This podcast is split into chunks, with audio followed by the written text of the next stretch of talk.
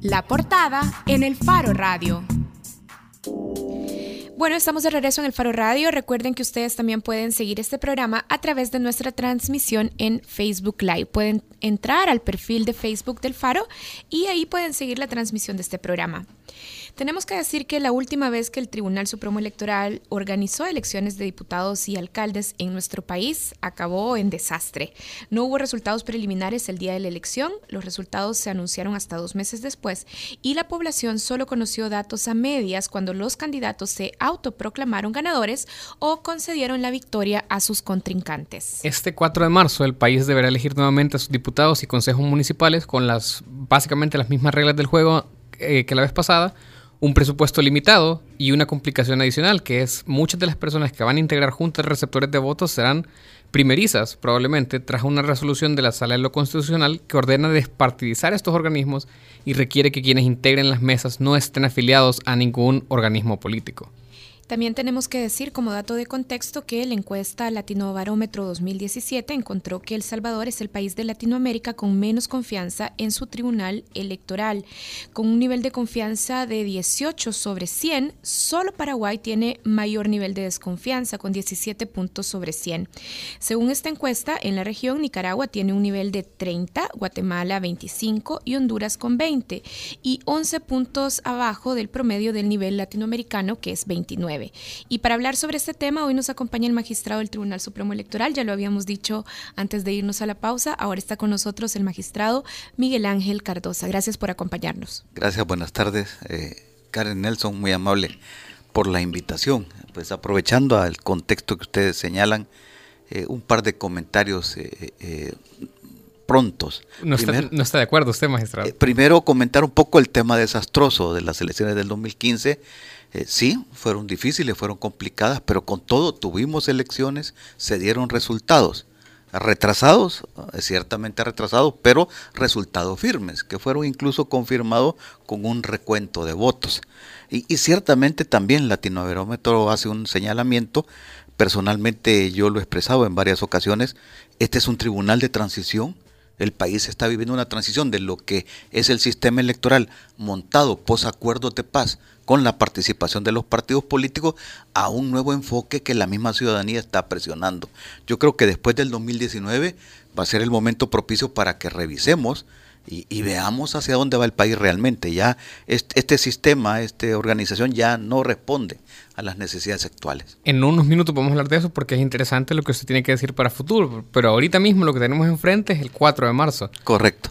¿Qué es lo que peor podría salir el 4 de marzo? Bueno, también otra precisión, sí hay nuevas reglas. Eh, la regla de la despartidización sí es una regla fundamental que cambia trascendentalmente la organización de las elecciones, porque hasta el 2015 eh, las elecciones eran eh, los miembros de mesa, las propuestas provenían de, los partidos políticos y los partidos políticos eran responsables de toda esa organización. El tribunal pasaba por alto esto, se olvidaba de esos temas, entraba otras preocupaciones y todo lo que tenía que ver con la llegada de los miembros de mesa, la integración de los miembros de mesa, esa responsabilidad de los partidos, incluso la logística y la alimentación y la misma capacitación que el tribunal lo que hacía era capacitar a los facilitadores, que luego se iban a los partidos a capacitar a los miembros de mesa. Toda esa responsabilidad, producto de la sentencia de la sala, eh, con todo y esos aristas que, que, la misma sentencia señala, hoy son responsabilidad del Tribunal Supremo Electoral. Es un reto nuevo, esa sí es una regla nueva, que nos lleva a un tema que quizás es el tema fundamental frente a la preparación de esas elecciones y a la posible eh, realización de las mismas, que es que podamos montar las mesas, que realmente los ciudadanos nos acompañen, tanto los propuestos con los partidos, que así son las reglas de la ley, que a pesar de la despartización que señaló la sala, siempre dejó que las propuestas vienen de los partidos políticos, lo que se traduce en una reforma de ley, que lo único que verificamos es la no afiliación de estos miembros, y la primero viene de propuesta de partido y posteriormente, si no se complementan con las propuestas, hay que hacer el sorteo de ciudadanos para complementar. Ahora, magistrado, para ser muy enfáticos en la pregunta que, que Nelson le hacía, entonces, el peor escenario o su mayor preocupación, pensando en las elecciones del 4 de marzo, es la integración, de los organismos temporales y particularmente de las mesas de las juntas receptoras de votos. Es correcto, sí, esa, es la primera gran preocupación.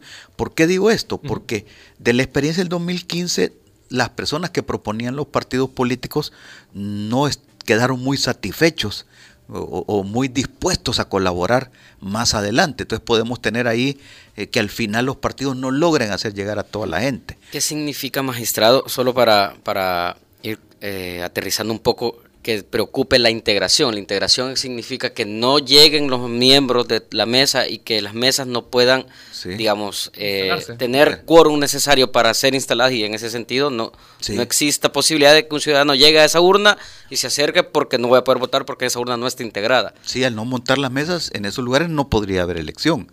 Ese es, ese es realmente lo, que yo creo que es lo más grave que puede ocurrir en esta ocasión, aplicando las nuevas reglas. Hay un plan de emergencia para prever que esto no ocurra. Sí, claro, el tribunal está tomando las providencias del caso, pero en ese escenario este es como lo más complicado de todo. Además, quiero decir que también es una preocupación porque anteriormente los partidos políticos lo que hacían era, cuando llegaban las propuestas cuatro meses antes, es un plazo que lo mantiene la ley actualmente, esa regla no se modificó, a pesar que el tribunal solicitó que en esta ocasión las propuestas vinieran con mucha más anticipación. Pedimos la reforma de ley, no se nos fue dada, entonces quedó cuatro meses antes y se reduce el tiempo del sorteo casi a dos, tres meses y ubicar 28 mil personas en dos, tres meses. O sea, realmente fue complicado, pero además eh, me preocupa el hecho de que los partidos en esa misma línea, cuatro meses antes, lo que hacían era proponernos un listado de nombres. Nos decían, estos son los miembros de mesa. Y el tribunal lo que hacía era entregarle las credenciales a los partidos y les dejaba un espacio en blanco por las sustituciones hoy no ocurre así. Hoy, no va a ocurrir así.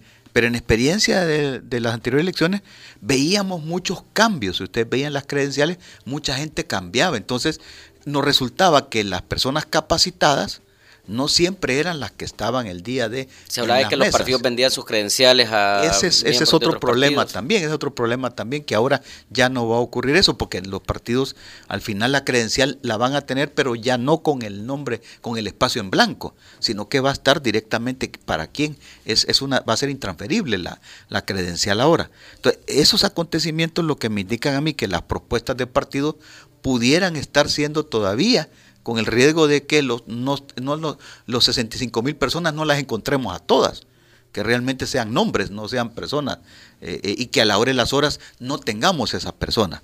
Ahora ha venido el sorteo, que esa es la nueva regla, realmente 28 mil personas que las estamos ubicando, que hemos hecho, puesto a disposición la información para que sepan quiénes son y empezaremos la próxima semana a mandar correos, a mandar telegramas, por correspondencia, por teléfono. Algunos se están anotando ya en el, en el sistema informativo y nos están dando sus coordenadas para ubicarla. Pero frente a ese nuevo contexto, ocurrirá otra cosa nueva también. Es esa química en la mesa, esa mezcla que vamos a hacer entre propuestas de partido y ciudadanos que no vienen de propuestas de partido. Ahora, magistrado, solo para tenerlo claro, cuando hablamos de organismos electorales temporales, estamos hablando de juntas electorales departamentales, municipales y de las juntas receptoras de votos. Correcto. Solo para las juntas receptoras de votos son 28 mil personas. Sí, sí, sí. Y el resto, las 65 mil, son para los otros organismos. No, son para JRB. Este dato es solo para JRB. Son 28 mil que selecciona el tribunal y los... Eh, 63 mil que los partidos propusieron. es decir, que tampoco es tan cierto que estas elecciones van a estar despartidizadas, en el sentido de que los partidos estarán eh, por naturaleza eligiendo personas en las que ellos confían para cuidarles el voto. O sea, y son la mayoría. Despartidizadas en la medida en que hemos verificado que no estén afiliados a partidos. Ya, ese, es, un filtro que sí hemos hecho para todos, tanto de propuesta de partidos como de... no hay una vinculación documental, digamos. Formal. Ajá. La, afiliación es una vinculación formal con, el partido. Eso sí lo hemos verificado. Con estos sesenta y pico mil, se pueden efectuar elecciones. O sea, son... O Ok, sí, ese es otro dato importante, que esa es la previsión que hemos tomado. nuestra apuesta es a completar los 10 por cada junta receptora de votos, 5 propietarios y 5 suplentes, a sabienda que la ley nos permite el día de montar la mesa con 3. O sea, entendemos, y así va a ocurrir, que vamos a entrar en un proceso de, integramos con 10, pero empezamos un proceso de bajas, probablemente la gente no llegue a las capacitaciones, algunos no los encontremos, pero la apuesta es llegar con 3 el día de. Es, esa es como la previsión más grande. Suplente siempre, magistrado. Con todo y suplentes, y considerando los suplentes. Adicionalmente tenemos una tercera forma de reclutamiento que es a través del aula virtual, que es la página web del tribunal, eh, está en ese link del aula virtual, en donde la gente se puede capacitar. Ahí hay módulos de capacitación para ser miembro de mesa, para ser miembro de Junta Electoral Municipal y Departamental. Y el link le permite a uno ahí, el programa le permite a uno inscribirse como voluntario para ser miembro de mesa. Porque hay gente que estando dispuesta no fue sorteada. Entonces esa gente puede entrar al aula virtual, inscribirse y estamos creando un tercer grupo que son los que nosotros le llamamos los elegibles o voluntarios los cuales serán capacitados, además de que sean capacitados de manera virtual, serán al menos en una presencial, que es la del taller de, del conteo de votos y llenado de actas, que es un, taller que hacemos como la última etapa de capacitación presencial, y esa gente se la pondremos a disposición de las juntas electorales municipales por cada centro de votación, por si llega a faltar alguno, ahí en ese momento puede tomar de ese grupo. ¿Por qué? Con una tercera parte ustedes hacen elecciones. Con, una tercera parte de los convocados, digamos. Sí, correcto. O sea, con tres miembros de cada mesa tenga, la ley establece que con tres se puede montar la elección. y en el última instancia, si no hay ninguno de esos, la ley establece que la Junta Electoral Municipal, en ese momento, ahí en ese centro de votación, tendrá que llamar a algún ciudadano y sentarlo a la mesa para poder montar la estamos hablando de 91 mil personas. Son, 90, son 9.422 juntas receptoras de votos. Por 10. Ya, estamos hablando de 94 mil personas. personas. Ahora, estamos a tres meses de las elecciones. Hay tiempo estamos para. a dos meses de las elecciones. Estamos a tiempo para capacitarlas. A dos meses. Sí, fíjese que ya 30 mil ya fueron capacitados.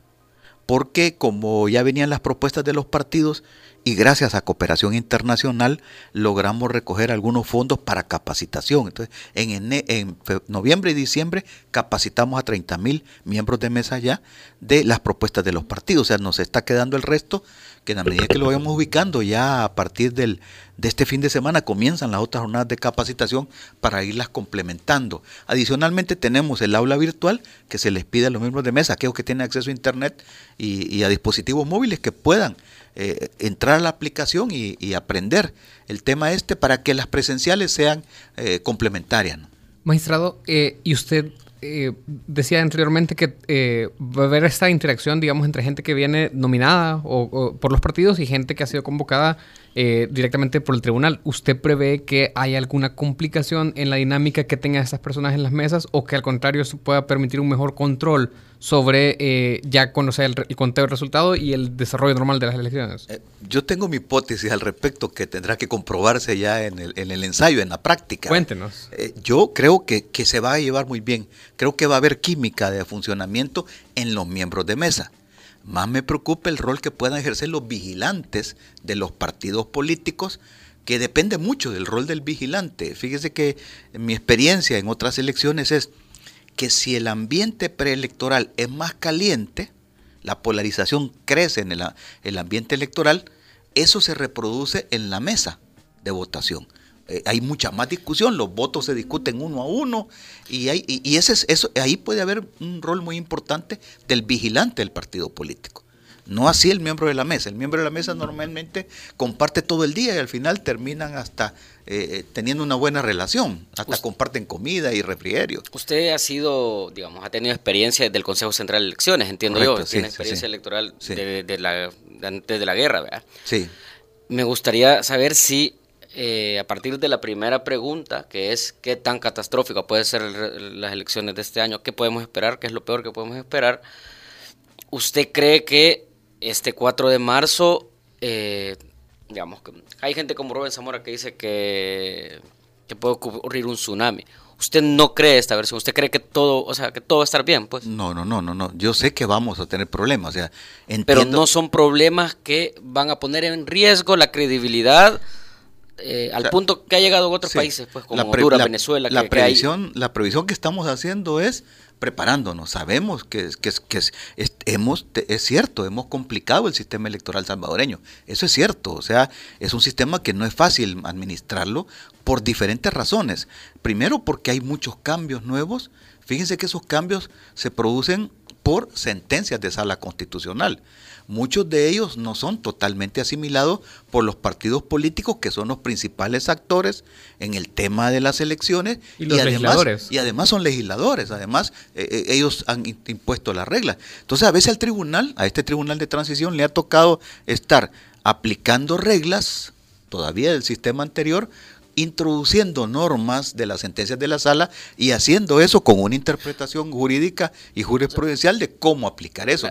Entonces, pero, pero que sí, sí, yo sí lo sé muy bien, vamos a tener problemas, eso no tengo la menor duda. La gente lo que Nos estamos preparando para salir de ellos. Lo que la gente se pregunta es, vamos a tener resultados confiables, o sea, la gente que va a contar los votos... Eh, nos va a dar resultados confiables. ¿En qué tiempo nos va a dar esos resultados? Sí. Ya tenemos la experiencia del 2015, que sí tardamos casi un mes en conocer quiénes eran nuestros diputados. Dos meses.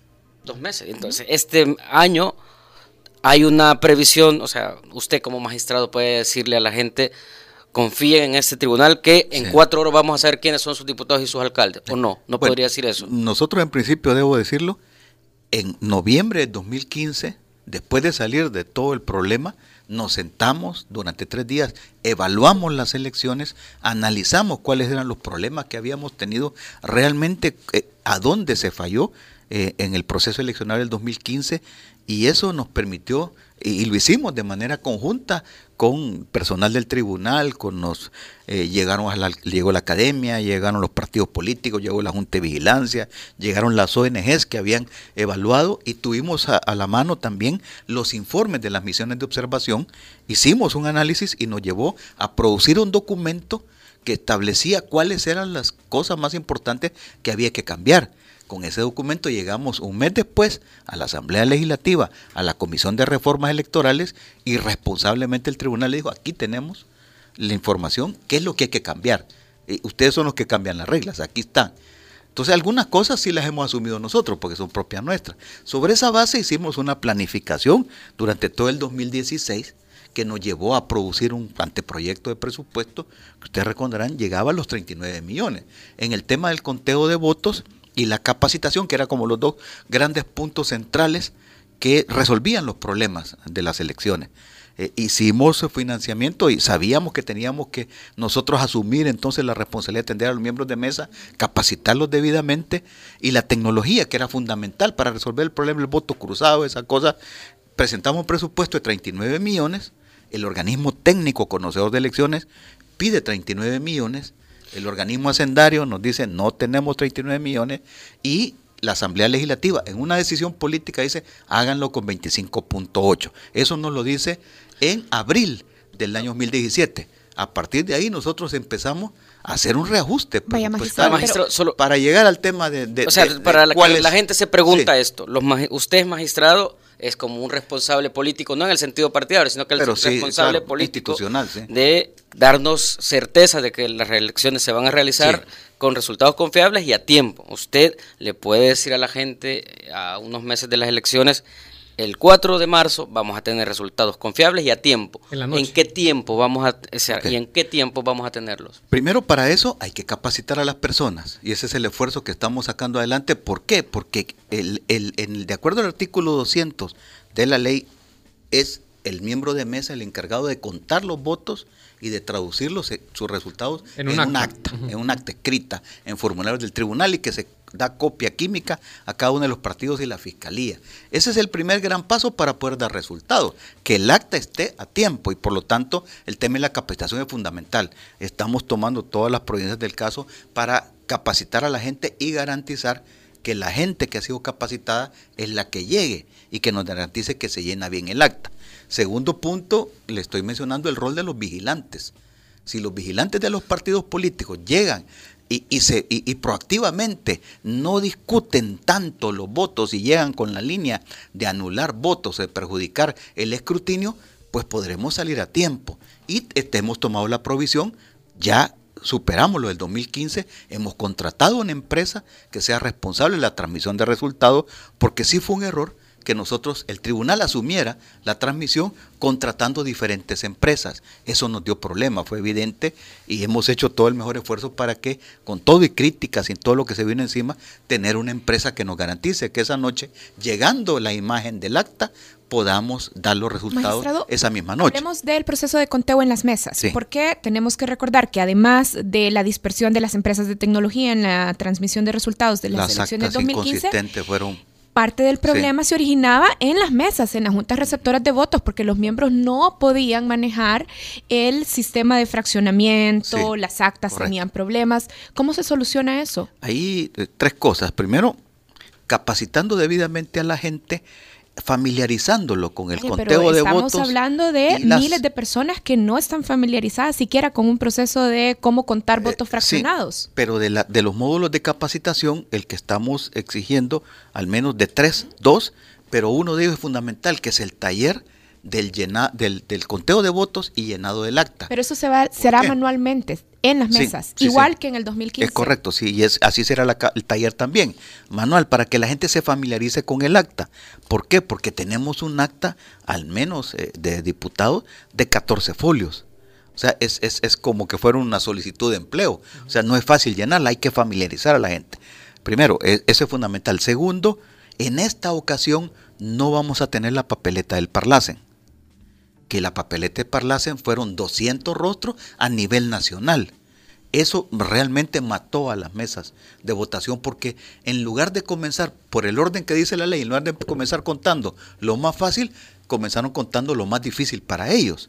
Entonces eso no va a ocurrir. Y tercero, no vamos a contar fracciones en la mesa no se va a contar el voto cruzado en la mesa. ¿Cómo se va a contar el voto cruzado? En la mesa lo que se va a hacer es describir el voto cruzado para que de manera centralizada el sistema informático lo traduzca a fracción de voto y lo sume como decimales a los votos enteros de cada partido. Pero eso quiere decir que el Tribunal Supremo Electoral va a ser la primera instancia de escrutinio de votos. Cruzados. No, no, o sea, es que el voto cruzado, ustedes recordarán el voto cruzado, son marcas en rostros. Por ejemplo, en, San, Salvador. Donde no, se tocan banderas. Por ejemplo, San Salvador. Son 24. ¿Qué es, lo, que va a hacer la mesa? La mesa va a, eh, al momento de contar, como siempre se ha hecho, va a separar los votos válidos. De los votos válidos va a tomar, estos son de Arena, estos son del Frente, estos son del PDC, estos son de Gana, PCN, CD estos son eh, votos cruzados y estos son de votos no partidarios. Cuando lleguen los votos cruzados en los folios a numeral, lo que va a describir es papeleta por papeleta va a ir, esta papeleta tiene 10 marcas, va a poner 10 marcas, total 10 marcas. Y después va a decir, son 5 de arena, 5 del frente. Esta papeleta tiene 3 marcas, una es del PDC, una es del PCN, una es de Gana. Y así va a ir describiendo. Pero no van a ser la sumatoria de fracciones. No va a ser la sumatoria de fracciones. Eso quiere decir que los partidos políticos, con sus vigilantes y los otros miembros de la Junta Receptora de Votos, no van a poder hacer una estimación de sus resultados de voto cruzado. Una estimación, ¿cómo no? Ellos, van, ellos ah, siempre lo hacen de manera que ellos van a tener adicionalmente personal técnico allá, donde se reciben las imágenes, porque lo que va a ocurrir es al producir el acta, eh, que fíjese que con toda esta producción escrita del acta, con todo y que es la principal retranca para cualquier desarrollo tecnológico, porque eso amarra cualquier desarrollo tecnológico, pero sigue siendo el candado de mayor garantía para los mismos partidos. ¿Por qué? Porque se quedan con copia del acta química, química, que sale directamente los partidos políticos, la Fiscalía y la Procuraduría para la Defensa de los Derechos Humanos.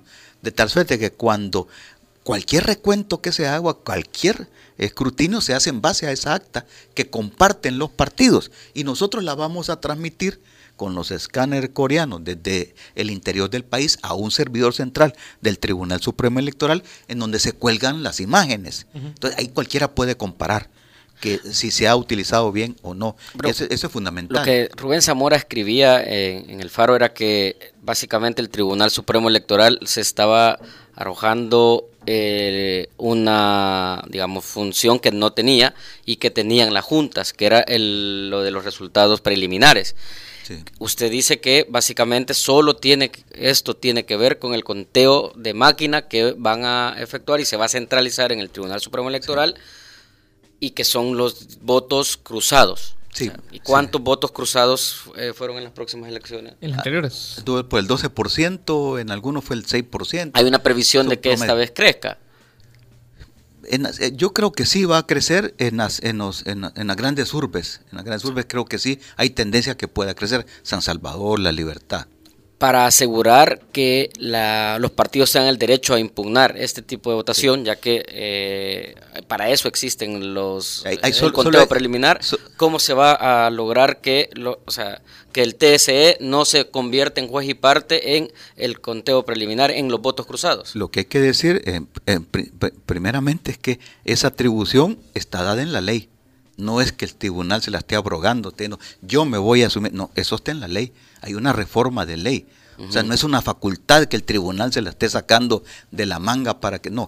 Eh, eh, propusimos esa reforma y eso sí se reformó. Y así dice la ley, que el artículo 200 del, Código Electoral lo dice claramente, que se, se consignará se consignará el voto cruzado. Entonces no se cuenta ahí. Y más adelante el 214 dice, se va de manera centralizada, eh, utilizando un sistema informático, se van a contar las fracciones. No es una facultad que el tribunal se la esté sacando de la manga. Eso está en la ley. Entonces, lo que sí ocurre es que los partidos políticos todo, tienen derecho a vigilancia en todo el sistema. Ellos tienen sus vigilantes en las mesas, tienen sus vigilantes en todo el proceso eh, eh, informático de manera centralizada en el CNPRE. Hay vigilantes de los partidos políticos. Adicionalmente está la Junta de Vigilancia Electoral. Todo ese sistema ellos lo vigilan y ellos eh, hacen pruebas, participan en las pruebas para tener garantía que se están contando bien esas fracciones. Eso ningún partido se quedaría tranquilo si no está participen en el proceso. Solo para que quede claro entonces, bueno, suponiendo que eh, y esas son dos grandes suposiciones. Uno, que estén todos bien capacitados los miembros de la Junta de Receptores de Votos, que se integren adecuadamente y que logren superar ese escollo de llenar esa acta de 14 páginas y, todas las actas subsiguientes.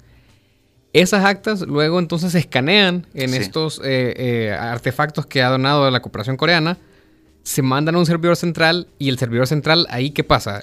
Ok, en el servidor central, para eso hemos contratado los servicios. Aquí hay, eh, hay que explicarle a la población dos vías. Una es la contratación de los servicios de la empresa que va a hacer la transmisión de resultados, ¿Qué es? que es Smartmatic. Smartmatic lo que va a hacer de puesto, bueno, Smartmatic es, hace todo el proceso de integración. El proceso de integración es que se encarga de preparar la autopista que va a servir, que es el Internet, un Internet dedicado para que no hayan problemas de ataques, porque ahora pues estamos sujetos a, ya lo comprobamos con este programita de información que pusimos, estamos sujetos a ataques, todo eso lo hace Smartmatic, pero la etapa de transmisión, que es la logística de mover todos estos escáneres al interior del país, tenemos 21 sedes locales, esas serán del Tribunal Supremo Electoral. Hay 21 sedes logísticas donde están los iremos a distribuir los equipos, se repartirán en todo el país y con personal del tribunal que nosotros llamamos transmisores, son los que preparan las islas de transmisión en cada centro de votación. Al menos calculamos una por cada centro de votación y donde hay más de, de 10 eh, juntas receptoras de votos, se hace otra isla de transmisión y ahí se repartirán los escáneres. Ahí personalmente, eh, nuestro personal va a la mesa, recoge el acta y juntamente con los vigilantes, y ahí, ahí el grupito se, lo acompaña y desde ahí se hace la transmisión de resultados todo eso es responsabilidad del Tribunal Supremo Electoral hasta ponerlo a un servidor del Tribunal Supremo Electoral donde se cuelga la información. A partir de ahí, Smartmatic toma esta información y ellos han propuesto un sistema de digitación anónima, donde preparan una maquila de datos, hay un grupo de personas digitando de manera anónima, no saben de qué partido es, en un software que totaliza los resultados, que incluye esta traducción eh, eh, de, de voto cruzado, a, fracción de voto y lo, lo sumen decimales eh, y ahí hay una totalización de eso y luego la divulgación. Simultáneamente también en esta ocasión vamos a tener, porque la donación corana con la contrapartida salvadoreña incluye los escáneres y el software de totalización. Entonces también vamos a correr simultáneamente el software coreano eh, por aquello de él que ha sido un software que nunca se ha probado, nunca se ha corrido. Entonces hay que ponerlo a correr al 100% a pesar de que hagamos pruebas, no es lo mismo como probarlo en una elección. Lo vamos a poner a correr al 100%, aunque el responsable y el, que divulgará la información es Smartmatic, pero correremos los dos sistemas para que ya el software coreano y los escáneres puedan ser ya de aquí en adelante una solución propia nuestra que le dé independencia al tribunal y ya no necesitemos contratar empresas. Y en esta elección ese software coreano funcionaría como un sistema casi de respaldo, de respaldo por cualquier cosa. Por cualquier cosa, o sea, este otro problema que tuvimos en el 2015 fue que no teníamos alternativas. Solo teníamos una, la de diferentes empresas. No nos funcionó y nos quedamos sin poder dar información esa noche. O sea que hoy a falta de una, dos. Tenemos la otra, sí. E, esa es una previsión que hicimos por la experiencia del 2015. O sea, tenemos ese mecanismo y adicionalmente necesitamos probar el software coreano porque si eso no funciona bien, pues ya tenemos la alternativa para la presidencial. Ya tenemos la otra alternativa que nos pueda funcionar. ¿Vos tenés una Solo, ajá, ¿por qué no quiere comprometerse a dar tiempos o previsión de tiempo, magistrado? Hablemos de tiempos, hablemos de tiempos. O sea, ¿Cuándo vamos a conocer resultados preliminares y en qué plazos? perdone que se me quedó ese dato, la omisión.